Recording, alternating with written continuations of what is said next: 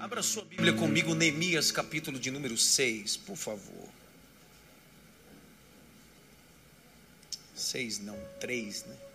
Eu estou com tanto texto na cabeça. Olha.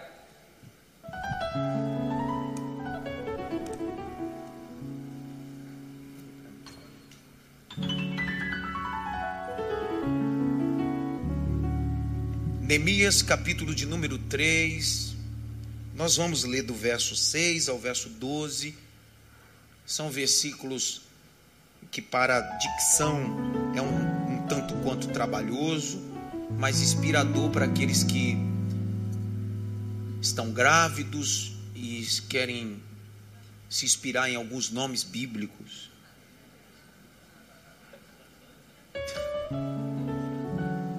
Neemias capítulo 3, verso 6. A porta velha. Repararam na joiada, filho de Pazéa, de Mesulão, filho de Besodias, nomes lindos, né? Esses enmadeiraram, levantaram as suas portas com fechaduras e os seus ferrolhos. E ao seu lado, repararam Melatias, o Gibionita, Jadom, o Meronitita, homens de Gibeão e de Mispá, que pertencia ao domínio do governador além do rio.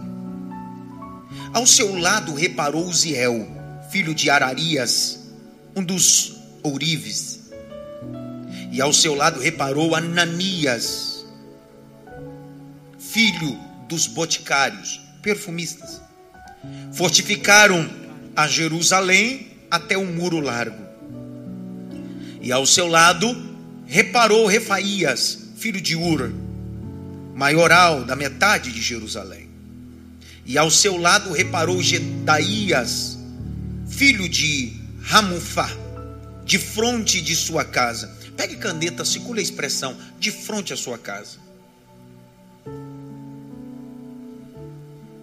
E ao seu lado reparou Ratus, filho de Racibreia. 11. A outra porção reparou Malquias, filho de Arim, Rassub, filho de Paate Moabe, como também a torre dos fornos. Pegue aí a caneta e circule torre dos fornos. Torre dos fornos. E ao seu lado reparou Salum, filho de Aleós, maioral da outra meia parte de Jerusalém, ele e suas, circule filhas. Filhas.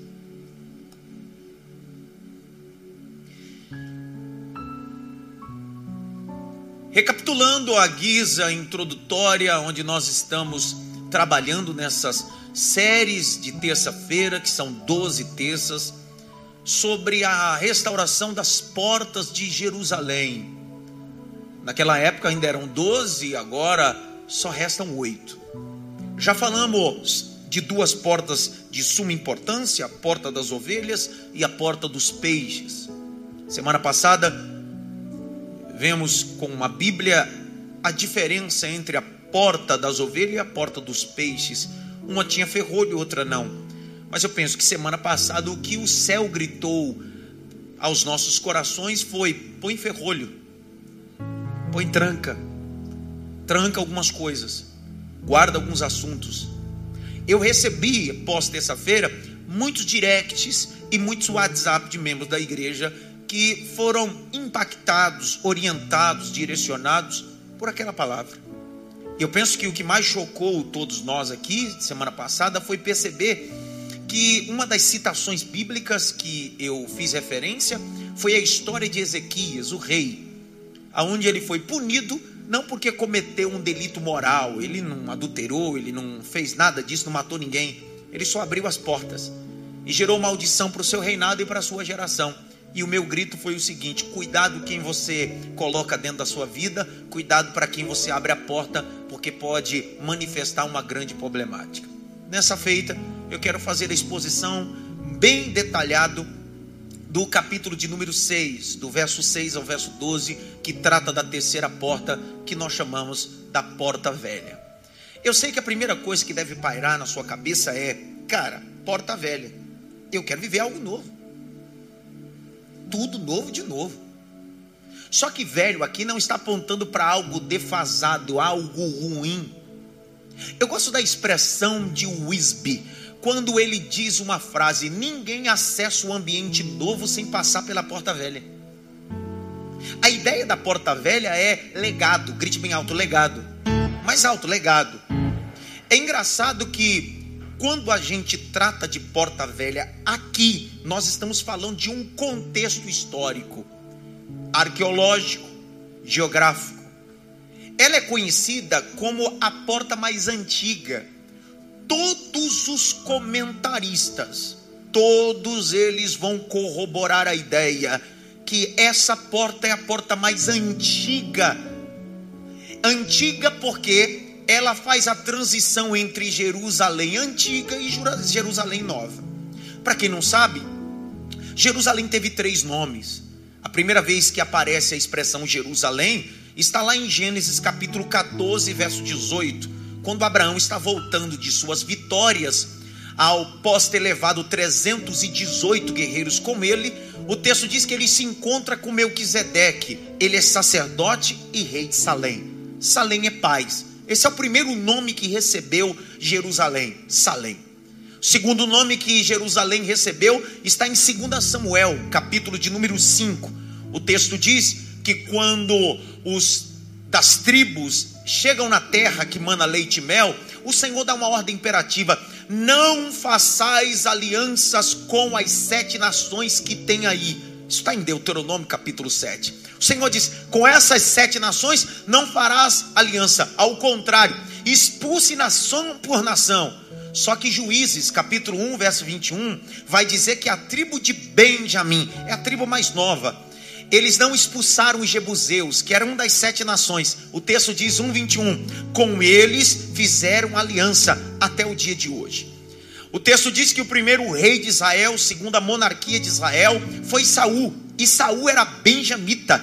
O texto vai dizer que ele reinou por 40 anos, e os 40 anos ele nunca tomou Jebus, porque esse é o segundo nome de Jerusalém, Jebus, capital dos jebuseus. Entretanto, o capítulo 5 de 2 Samuel e o capítulo 6, quando Saul é destituído ou comete o suicídio, Davi é aclamado rei de Israel e sai de Hebron, sete anos e seis meses, em direção a Jebus. E ele sai gritando, dizendo: Essa é a casa de Sião, essa é a casa do Senhor. Os jebuseus mandam um recado dizendo bem assim: Tu não entrarás aqui, só se aqui tivesse coxo e manco. A Bíblia diz que Davi toma a fortaleza de Sião e diz: Essa é Jerusalém, cidade de paz, cidade do grande Deus. É isso que eu queria que você entendesse. Essa porta tinha uma edificação e tinha um apontamento sobre a antiga Jerusalém para a nova Jerusalém. Restaurar essa porta e a terceira dentro dos reparos é dizer bem assim: você só vai acessar algo novo quando você valorizar o legado dos outros.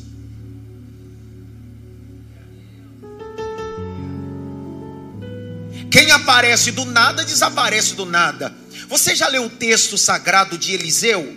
Eliseu tinha um servo, Vitor. O nome dele era Geazi. Grite bem alto: Geazi. O texto vai dizer que Geazi apareceu do nada e desapareceu do nada. Quem não tem história aparece e desaparece do nada. Mas quem tem história pode passar céus e terra. A história será lembrada em qualquer lugar. A porta velha não fala de coisas envelhecidas, fala de coisas preservadas. Então grite bem alto: eu preciso preservar a porta velha. Mais alto: eu preciso preservar a porta velha. Outro mais, algumas citações, essa porta é citada em alguns textos sagrados dentro da chave da concordância bíblica. Em qualquer concordância, você vai encontrar o chaveamento desses textos. E o primeiro texto está lá em 2 Reis. Abra comigo, 2 Reis. capítulo 14, verso 13.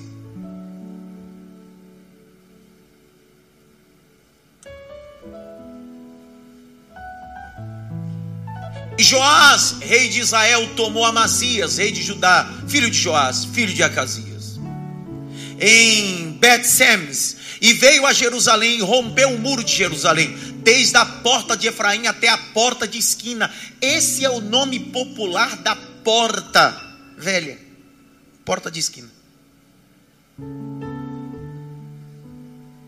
Isaías, abre o texto de Isaías. Vamos lá para o texto de Isaías. Capítulo 31, verso 38. Abre. Isaías 31, 38.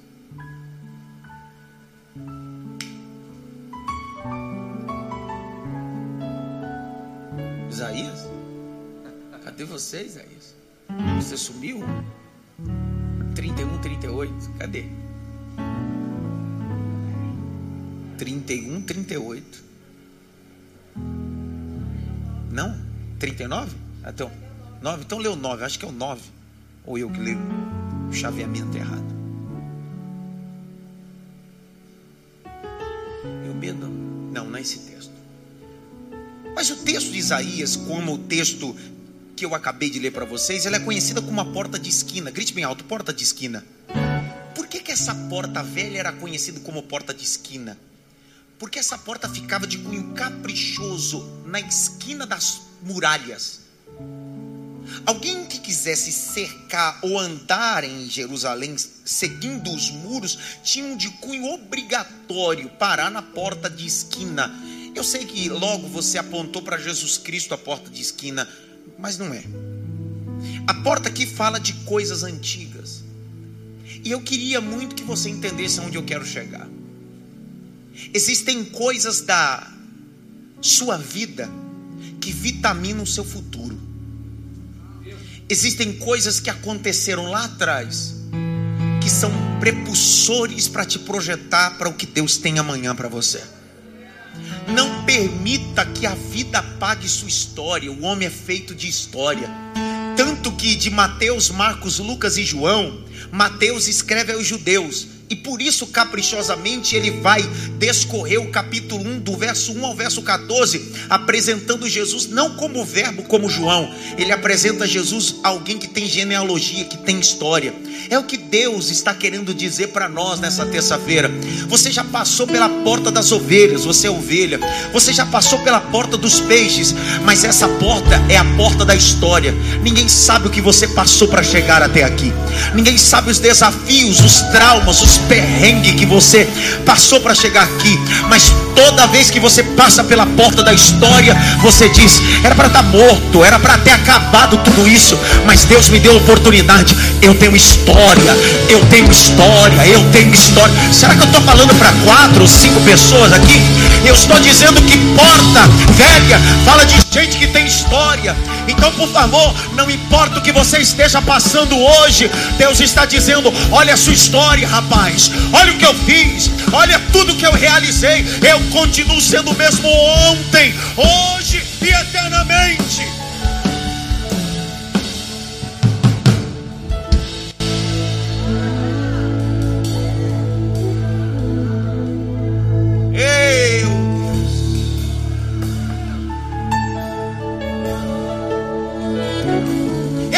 Você, mas quando eu tenho alguns desafios, eu não olho para frente, porque eu não sei o que tem lá. Eu não olho para o presente, porque eu já estou vivendo.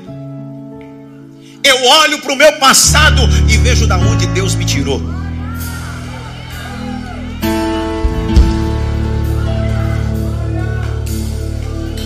Pastor, como assim? Toda flecha que quer viver o futuro precisa primeiro ser puxado para o passado. Não, não pegaram, vou de novo. Toda flecha que quer alcançar altas distâncias não começam sendo lançado para o futuro, começam sendo puxada para o passado, dizendo tudo que você viveu é um compulsor de aleluia. Levante as duas mãos bem alto. Só quem tem história nesse lugar. Só quem tem história, diga glória. Só quem tem história, diga aleluia. Você tem história em Deus.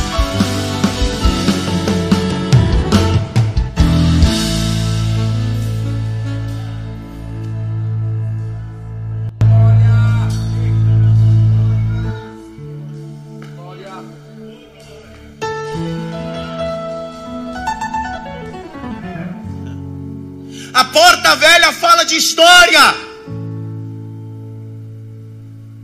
Vai parar agora? Vai desistir? Vai chutar o balde? Deus está te convidando essa terça-feira. Passa pela porta da sua história.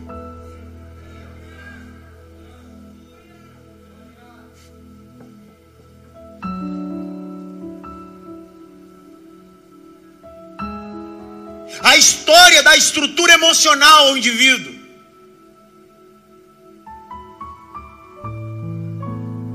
É engraçado, outro dia eu estava vendo um homem bem sucedido contando sua história. Ele dizendo que fez faculdade de economia.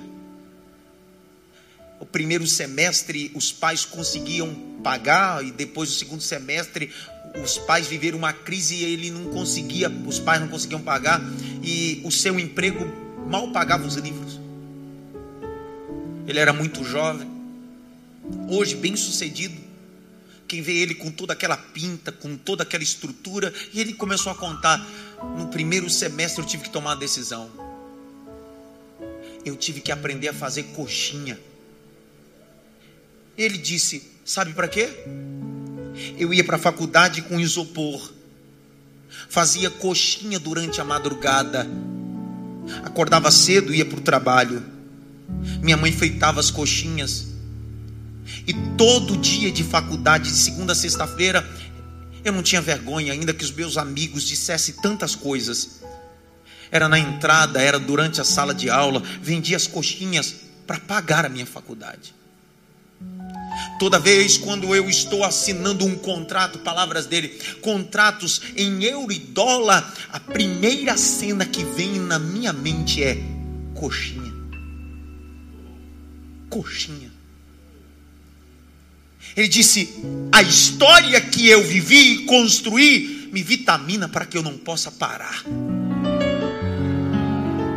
Por isso que Deus decidiu não te dar de mão beijada, Deus decidiu você construir uma história.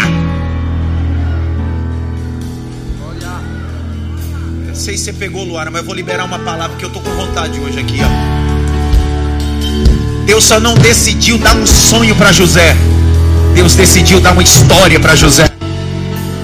Vou falar de novo. Deus não só disse, José, você vai ser governador. Deus disse, você vai ter uma história para governar. Você terá uma história para governar. Porque quando o cargo chegar, todo mundo vai ter que olhar e dizer: ele tem história. Foi caluniado, foi vendido, foi contrariado, mas venceu. Eu estou liberando.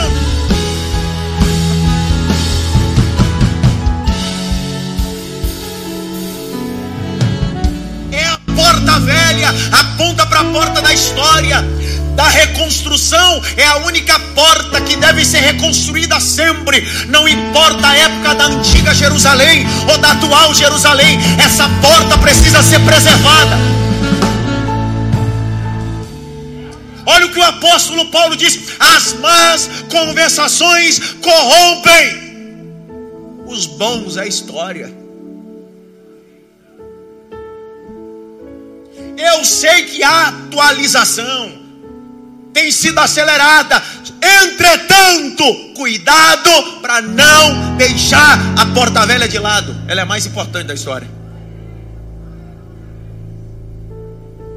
Você sabe por que alguns acabam se ensoberbecendo no cálice da arrogância e da prepotência? Porque deixaram de passar pela porta velha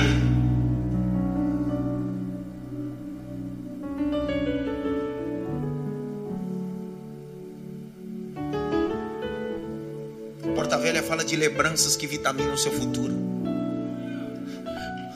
Lamentações capítulo 3, verso 21. Eu quero trazer à memória aquilo que me dá esperança. Eu quero trazer à memória aquilo que me dá esperança. Porta Velha não é ambiente de condenação, Porta Velha é ambiente de vitaminação. Eu preciso vitaminar, isso vai vitaminar meu coração para aquilo que Deus tem para o meu coração. Porta Velha, lugar de legado, lugar de história. Dá uma olhada pelo menos para três, assim você tem história, cara.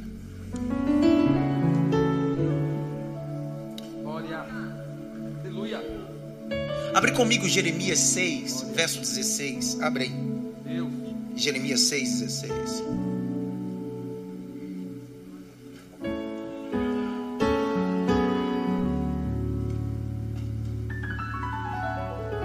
Assim diz o Senhor: ponde vós os caminhos e vede, perguntai pelas veredas.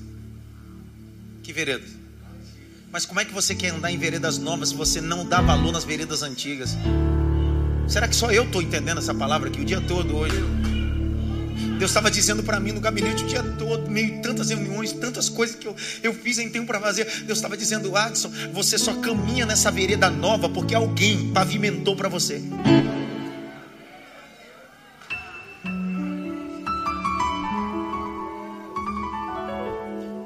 Veredas ante ao qual é bom caminho, andai por ele, achareis descanso às vossas almas, mas ele dizei, não andaremos nele. Presta atenção, esse é o grande problema. Você quer viver algo novo sem reconhecer o velho que Deus já fez.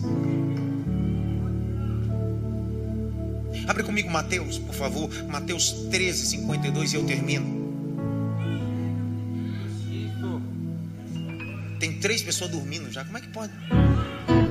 Tem gente que é velho mesmo. Gosta de entrar na, na porta velha mesmo, né? Dormiu já. Ele disse-lhes: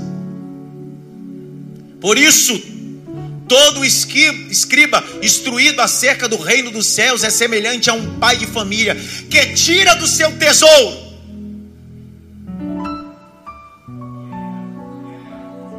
Você acha que no tesouro do pai só tem coisa nova? No tesouro do pai tem as coisas velhas, mas não perdem o valor. Pegaram ali, vou falar de novo.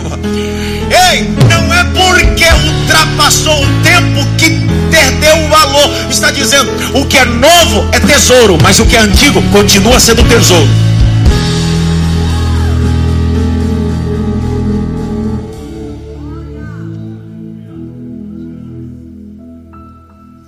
Quando Deus dá o grito em uma das igrejas da Ásia Menor, que a igreja de Éfeso, pastoreada pelo apóstolo João, o apóstolo do amor, em Apocalipse capítulo 2, 1 a seguir, Deus vai enviar o recado ao apóstolo mesmo. Porque Deus não poderia enviar o primeiro recado a outra pessoa se Deus não confrontasse o primeiro pastor desta igreja, que é o João. E olha o grito que Deus dá a essa igreja chamada igreja de Éfeso. Que o pastor dessa igreja era João, o homem do amor. Deus vai dizer assim: olha, a ortodoxia dessa igreja é top, mas a ortopraxia é um lixo. O que é ortodoxia? O texto diz que a igreja de Éfeso não havia heresia, eles não permitiam. Você pode ler o texto das sete igrejas da Ásia Menor, é a única igreja que não tem heresia. Não tem espírito de Jezabel, não tem doutrina de balão, não tem falso judeu, não tem a sinagoga de Satanás, tá tudo top. É uma igreja biblicamente, teologicamente maravilhosa. Só que Deus diz: "Eu tenho contra vocês que a ortopraxia está em falta. Vocês deixaram o primeiro amor." Como é que pode? Tem uma boa pregação, um bom louvor, e Deus está dizendo: Mas vocês deixaram de passar pela porta velha, deixaram primeiro amor. Faz uma retrospectiva essa noite. Quando você aceitou Jesus, qual foi seu início de fé? Será que o próprio Deus não permitiu? Eu não digo será, eu digo com certeza. É claro que eu estou só parafraseando, mexendo com você. Mas será que o próprio Deus permitiu desde 24 de março um coronavírus, uma pandemia, para fazer eu e você, a igreja, voltar a passar pela porta velha, voltar a orar, voltar a jejuar, voltar a buscar coisa que a gente não fazia mais?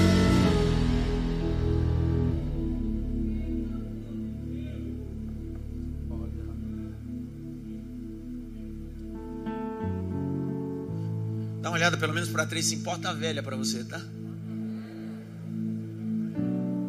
Ó, a comunicação visual, a arquitetura, sei lá como é que chama. Tô procurando a palavra certa. Decoração de casa, como é que chama? Design interior. Isso, design interior. Até cinco anos atrás, todo mundo queria ter dentro de casa tudo que era mais top, sim ou não? Hoje, um dos nossos irmãos que trabalha aqui na construção civil, um empresário contratou ele para fazer um apartamento lá em Higienópolis. E sabe qual era o orçamento? Não era para colocar porcelanato, granito, não, não. Era para ele tirar toda, raspar toda a parede, deixar só tijolo e deixar rústico pediu para tirar todo o piso e fazer um piso queimado, um cimento queimado. Que engraçado. Enquanto todo mundo quer ter o mais novo, de repente a comunicação de decoração começa a atrair aquilo que é antigo. Será que a gente não está muito na frente e o próprio Deus e a sociedade está dizendo: vem para a porta velha, vem? Vem para Porta Velha.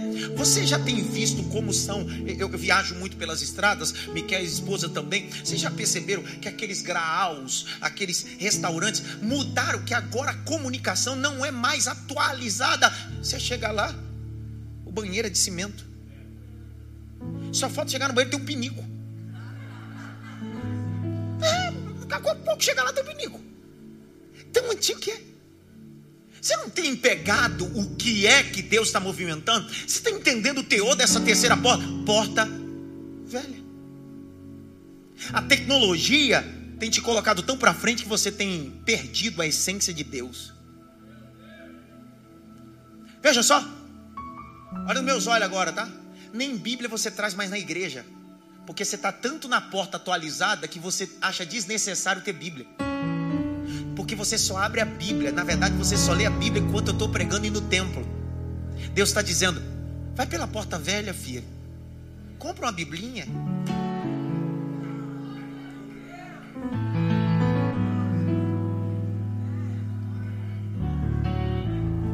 Pastor, mas eu sou a geração Y, eu sei. Mas Deus está dizendo hoje: porta velha. Vou falar de novo. Hoje Deus não está dizendo porta nova, Ele está dizendo hoje é porta velha. Existem coisas que você precisa voltar. Como assim? É. Você sabia que a porta velha aponta para antigas conquistas que vão vitaminar você para as novas conquistas? Vou abrir um parênteses. Em 1 Samuel 21, abre aí 1 Samuel 21. 1 Samuel 21, de 1 a 9. Davi está fugindo de Saul. Fugindo de quem? Saul. E ele vai para a cidade de Nob. Está no capítulo 21, de 1 a 9. Ele vai para a cidade de Nob. Que cidade é essa? A cidade dos sacerdotes. Quem é o sacerdote? Está no verso 1 aí, ó. Aimeleque. Davi está acompanhado dos seus soldados, fugindo de Saul. Davi está com fome. E ele pede para Aimeleque, na terra dos sacerdotes, pão. Só que não tem pão comum, só tem pão sagrado. Ele chega no momento onde só quem poderia comer aquele pão era o sacerdote e sua família. Oh, glória. Só que Davi disse: Eu preciso comer e os meus soldados. Aí Aimeleque diz: Abriremos uma exceção. Não existe exceção na lei, mas na graça sim. Só que Aimeleque olha para Davi e diz assim: Os teus homens tocaram em mulher, tiveram ato sexual, estão separados. Davi disse: Nós não tocamos nenhuma mulher, não cometemos nenhum delito moral. O texto diz: E então ele pegou o pão da preposição, da propiciação, como Flávio José diz, aqueles que estão expostos, que ficavam no santo, e deu a Davi. E os seus homens comeram. Só que aí mexeu comigo. O texto diz que no meio destes homens tem um da casa de Saul. Será o que vai matar? Davi diz bem assim: Eu preciso de armamento. Eu estou aqui e não trouxe comida e não trouxe espada. Aí Aimeleque diz bem assim: Peraí, que eu vou pegar uma espada para ti. Olha qual foi a espada que Aimeleque trouxe e colocou na mão de Davi. Capítulo 21, verso de número 9. E disse o sacerdote: A espada de Golias está aqui. A espada de Golias, o filisteu, a quem tu feriste no vale de Carvalho. Você pegou ou não? Davi estava fugindo, sem espada, sem comida. Aí Deus usa o sacerdote e diz bem assim: Davi, tem uma porta velha para você. Você pode estar sem espada e sem comida, mas olha as conquistas que você já teve. Você já derrotou Golias. Deus continua com você, Davi. Deus, tem alguém aqui que pega essa palavra? Tem alguém aqui? Há uma porta velha, há uma espada velha.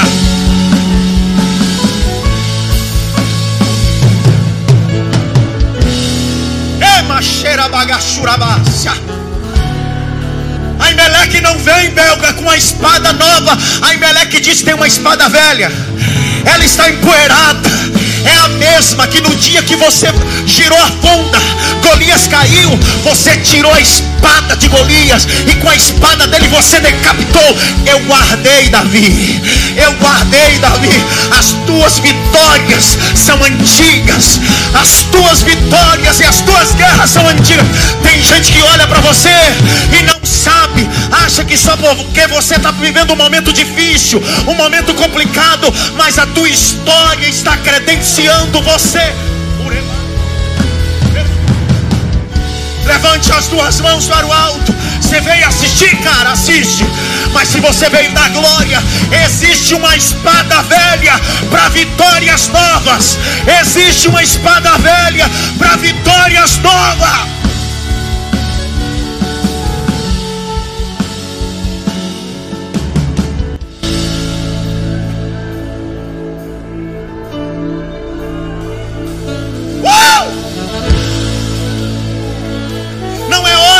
Você parar. Não é hora de você parar. Não é tempo. Não é hora de se entregar. Não é tempo de ficar prostrado. Promessas e milagres irão acontecer no tempo certo. Deus está cuidando, cuidando de tudo. Vamos lá, tudo bem. Eu entendo os teus questionamentos. Está doendo, está sofrendo. Mas escute o que eu vou te dizer. Deus não dá pra gente prova maior do que podemos suportar. Teu amanhã, oh, oh, que hoje,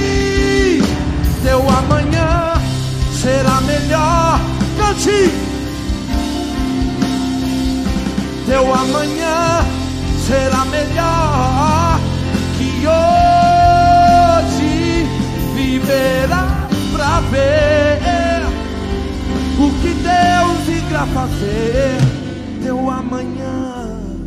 O que faz você superar o dia de crise não é uma espada nova, é a espada velha que você venceu o gigante. Eu não sei você, mas eu gosto de ler a Bíblia me imaginando. Se eu sou Davi, corri de Saul, sem comida, sem nada. Tá vendo aí Meleque vindo. O texto diz que a espada tá vindo enrolada.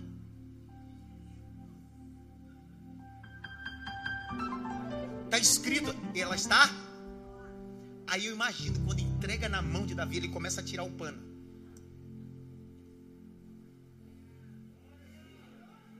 A mente dele vai lá. Ele no ribeiro pegando cinco pedras. A mente dele vai lá, vendo um homem de três metros de altura, totalmente armado, e ele com uma funda em cinco pedrinhas, e ele rodando. A porta aberta, a porta velha se abriu, Davi entrou e disse: Deus está comigo. Deus está comigo. Deus está comigo. Deus está comigo. Deus está comigo.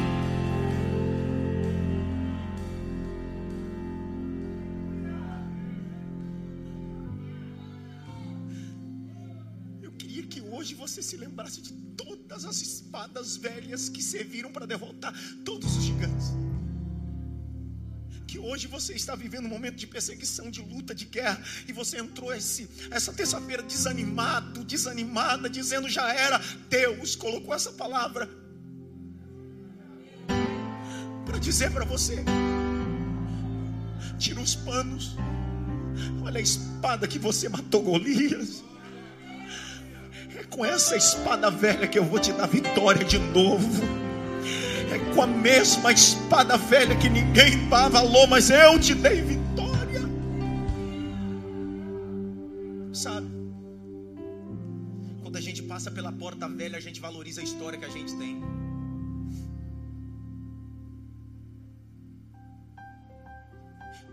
José teve um sonho. Ele tinha 17 anos de idade, cara. Seus irmãos venderam ele os ismaelitas compraram. São da linhagem de Ismael, o filho bastardo, filho de Agar, a egípcia. Olha o capricho do texto. José é vendido no Egito. Dá para imaginar o trauma? Ele tem 17 anos. Ele é comprado vive 10 anos na casa de Potifar. Quantos anos? 10. Dos 17 até os 27 anos, os historiadores vão dizer 10 anos servindo Potifar. Servindo a mulher de Potifar. Começa a administrar a casa de Potifar. Mas a Bíblia vai dizer: e o Senhor era com ele. E o Senhor era com ele. Um belo dia, mulher de Potifar já vinha tentando ele muito tempo, mas naquele dia ela acordou meio atribulada e tentou agarrar, ele escapa e a roupa fica na mão dela, ela grita, tentou me violar. O texto não diz, mas é clássico. Certamente ele recebeu umas boas bofetadas. No mínimo foi torturado. Foi levado para a cadeia. tem 27 anos, ali ele vai ficar em volta de dois anos e meio a três anos naquele cárcere. Lá um padeiro e um copeiro têm sonhos, ele interpreta o sonho dos dois, ele diz um vive e outro morre. Ele diz assim: quando você chegar na presença de lembra de mim. Ele está desesperado. Só que Deus dá um esquecimento para o indivíduo, porque Deus está formando história para José capítulo 41 do Gênesis diz que Faraó tem um sonho, sete espigas, sete vacas, ninguém interpreta. Mas aí Deus diz: vira a chave, lembra dele, ele tem história. É o texto que diz, não é eu que estou falando, é a Bíblia, e a Bíblia é a Bíblia. O texto diz: e então José fez sua barba, colocou a roupa, chegou na presença de Faraó e disse: É esse sonhozinho que você quer que eu interprete?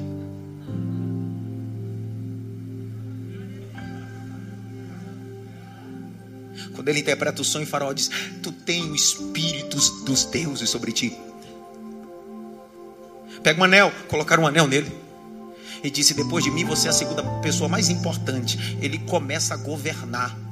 Ele recebe o um nome, a vocalização egípcia é Sefat Paneia. Dele, por ele vem a salvação. Ele não é mais um menino hebreu de 17 anos, franzino bonitinho. Ele agora é um homem, uma autoridade, um turbante. Ele manda, desmanda. Um belo dia, na casa dos pais, a fome chegou.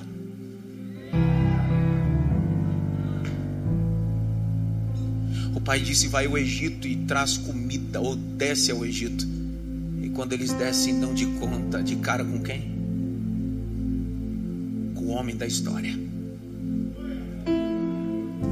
A história muda a sua aparência, mas não muda a sua essência. A história pode colocar um título da frente, mas não pode mudar quem você é. Antes você era só um Adson, hoje você pode ser o Dr. Adson, mas não muda quem você é, porque a história te projeta, mas não muda a sua essência. É a Bíblia que vai dizer.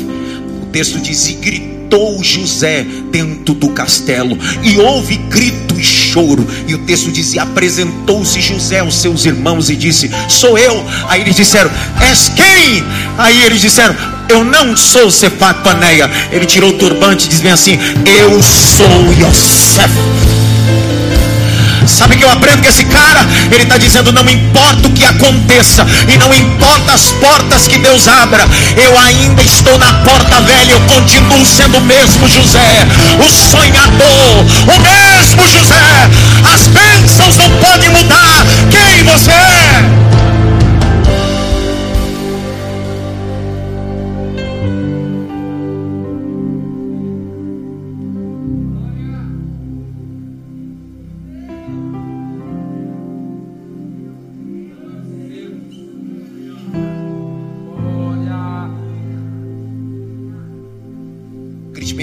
Porta velha. Porta das lembranças. Mais alto, porta velha. Porta das lembranças.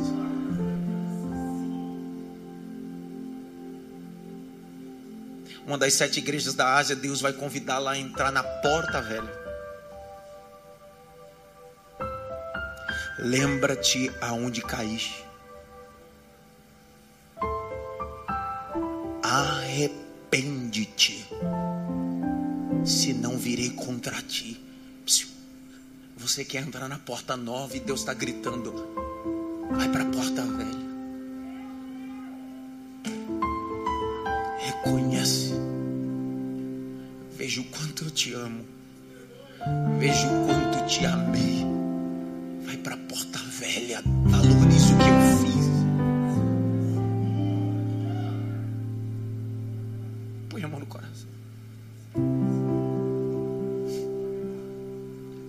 Os olhos, você em casa e no tempo. Vamos exercitar Lamentações 3:21. Eu quero trazer à memória aquilo que me dá esperança. Trazer à memória o que me dá esperança. Vamos exercitar. Vamos exercitar 1 Samuel 21, verso de número 1 a 4. E trouxeram a espada de Golias, Golias, a espada antiga. Lembre-se de tudo que Deus já fez por você. Nem aqui era para você estar. Passou por quimioterapia, radioterapia. Olha onde tu tá. Tu já passou necessidade, provação. Essa empresa já quebrou milhões de vezes. Você já quebrou milhões de vezes. E olha onde você está.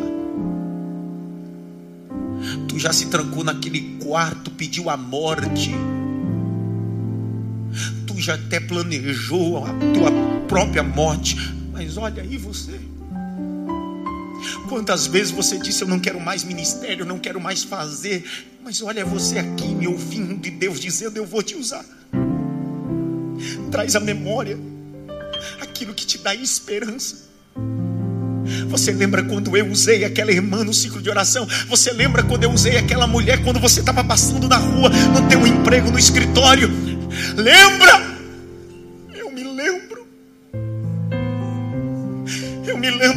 Eu estava na casa de um pastor, eu tinha 17 anos, um mendigo chegou na porta e disse: Jovem, vem cá.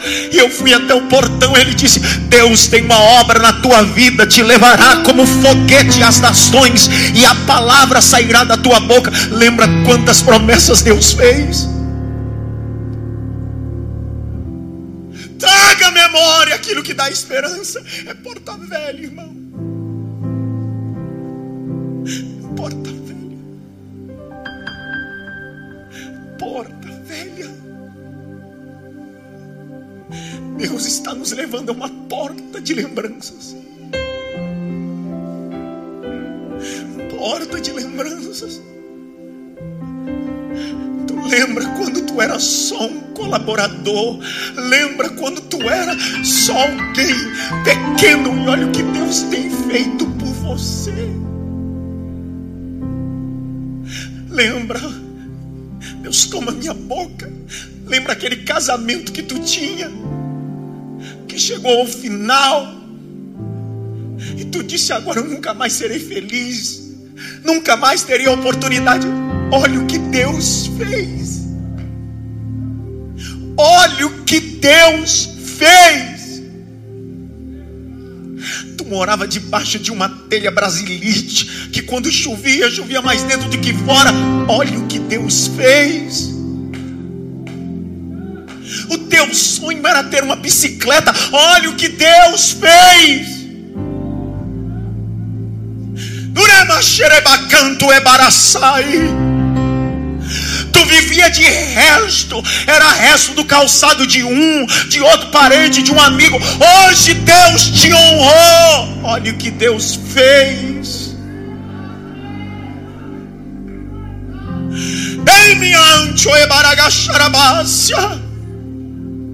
Deus está nos convidando, e Maf, essa terça-feira, passa pela porta, velha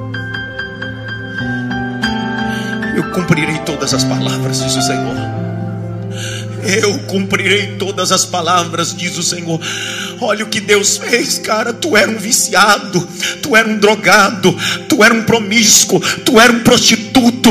Mas olha o que Jesus fez na tua vida. Passa pela porta velha.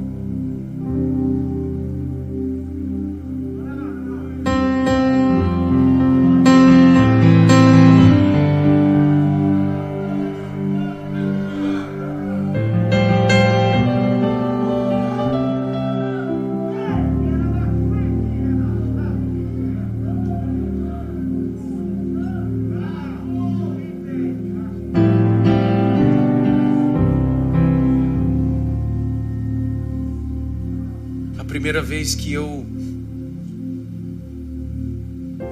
entrei no Coliseu em Roma, eu fiz um vídeo e chorava copiosamente de soluçar. E estava do meu lado alguns pastores e amigos. E eles disseram para mim assim: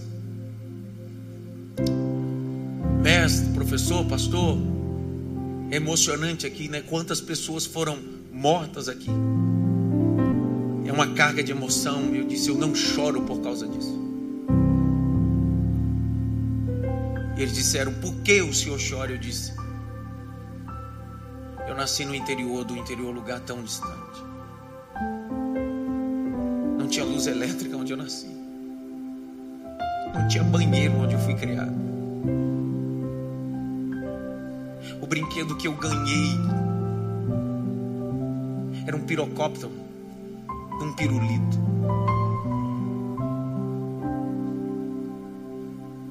Eu disse para eles: Eu sei o que Deus fez para que pudesse estar aqui hoje.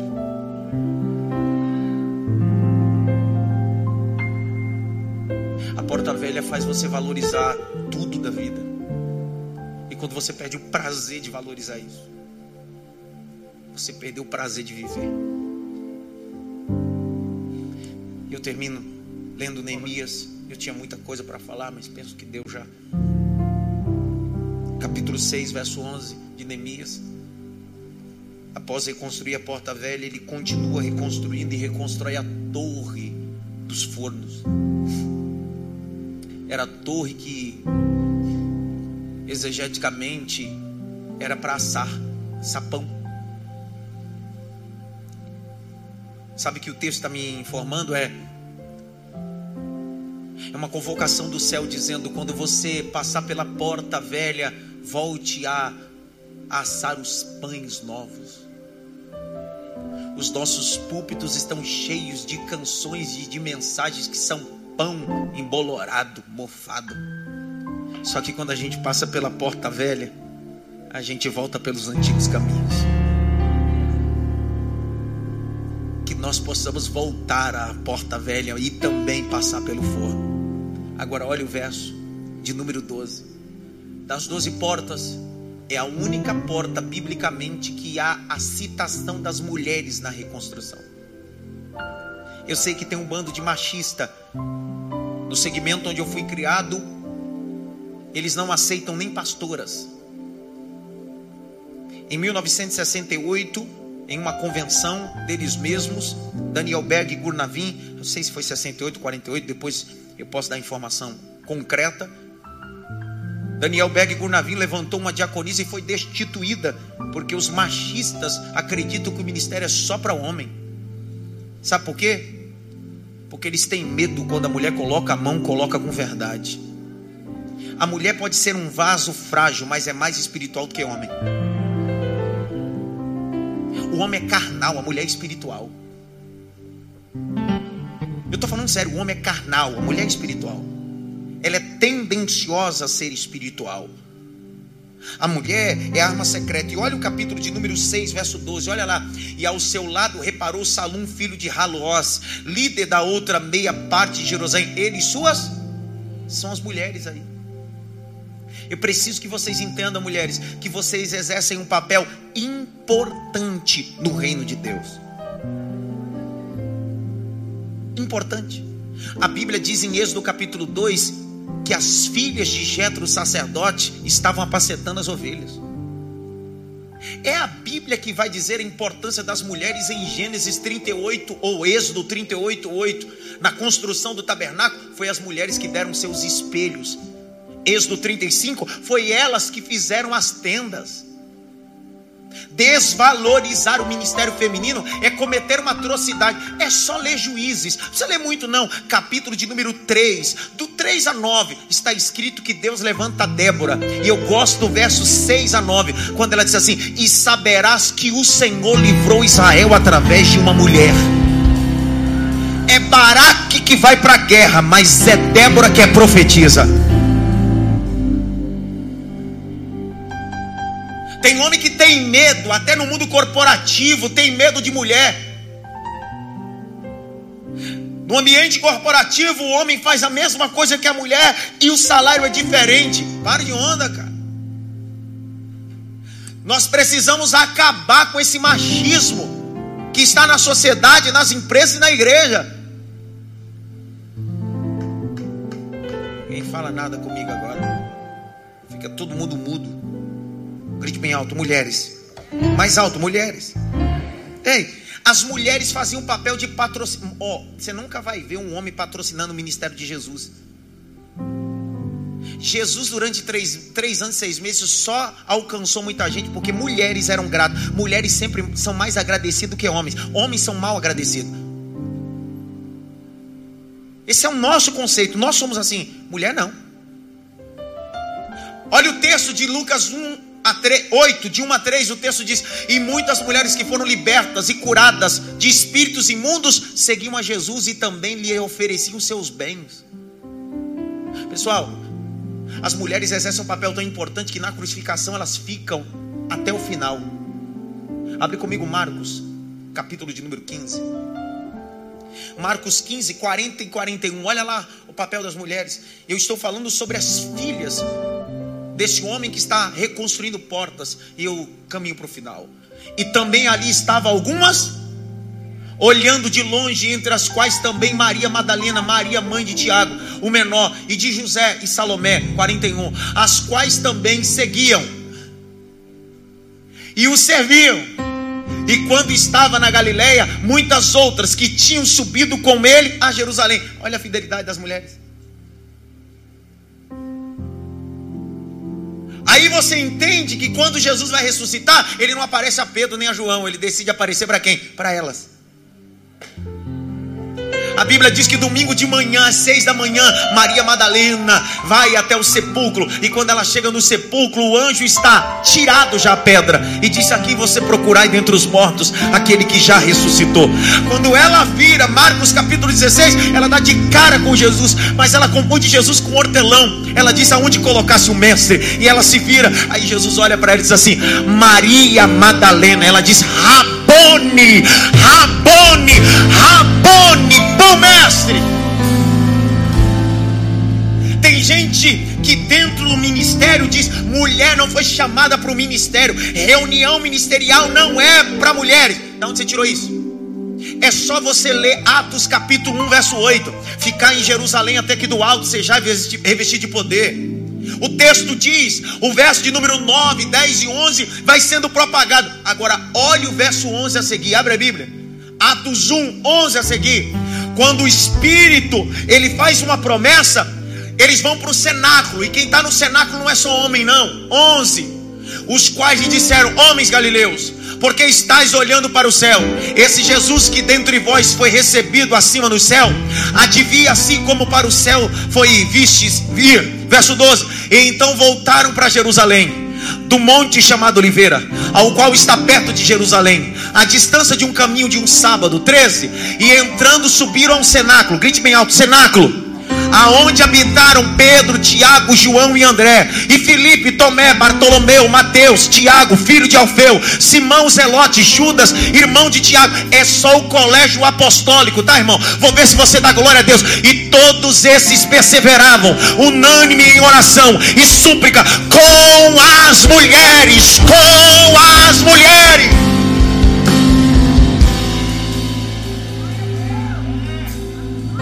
Eu tenho culpa se você não consegue se posicionar no ministério como um profeta de verdade e um sacerdote. Deus está levantando mulheres profetisas. Enquanto existem homens omissos, Deus está levantando mulheres guerreiras.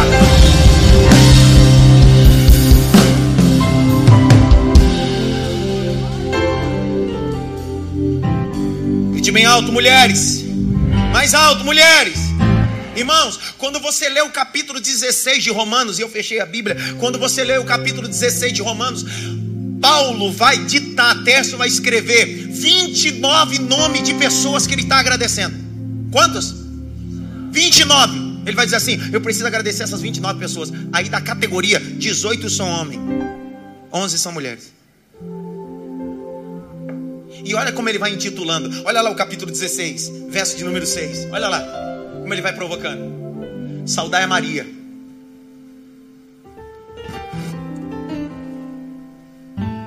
Não, põe lá no seis, filha. Saudai a Maria, que trabalhou muito por nós. Quer o sete? Saudai Andrônico e Júnias, meus parentes e meus companheiros na prisão, os quais se distinguiram entre os apóstolos.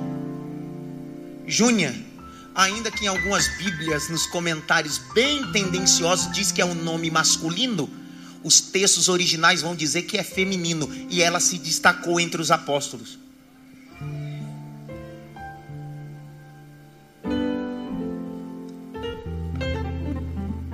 Grite bem alto: Deus está levantando pessoas. Fique em pé.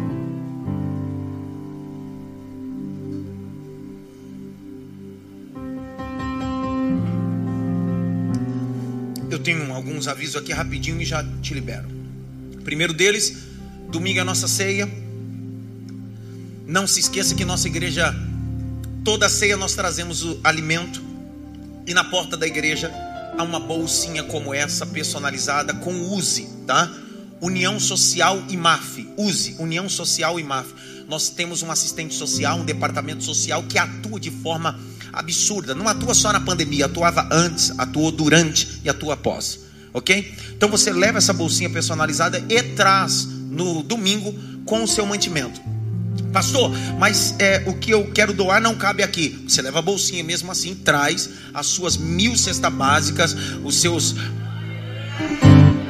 Glória! Ok? Então você leva.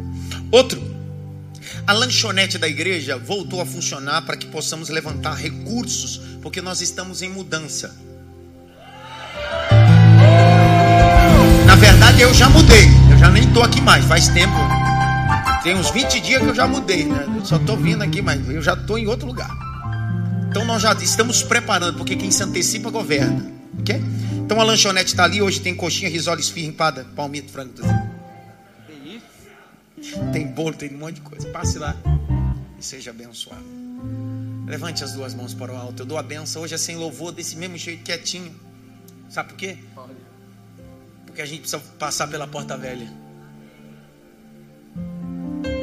eu valorizo a minha história. Você valoriza a sua? Sim ou não? Porque quando Davi foi enfrentar Golias, Saul perguntou: Quem é você? Ele disse: Eu tenho história. Vem comigo na minha porta. Eu matei um urso e um leão. É a história que credencia você para derrotar grandes gigantes. Que a graça do nosso Senhor e Salvador Jesus Cristo, o grande amor de Deus Pai, a consolação e a união do Espírito Santo, seja com todos não só agora, mas para tudo sempre. Quantos podem dizer amém? Vai debaixo da bênção, tranquilo, sem aglomerações. Passe lá na lanchonete e vai dar tudo certo.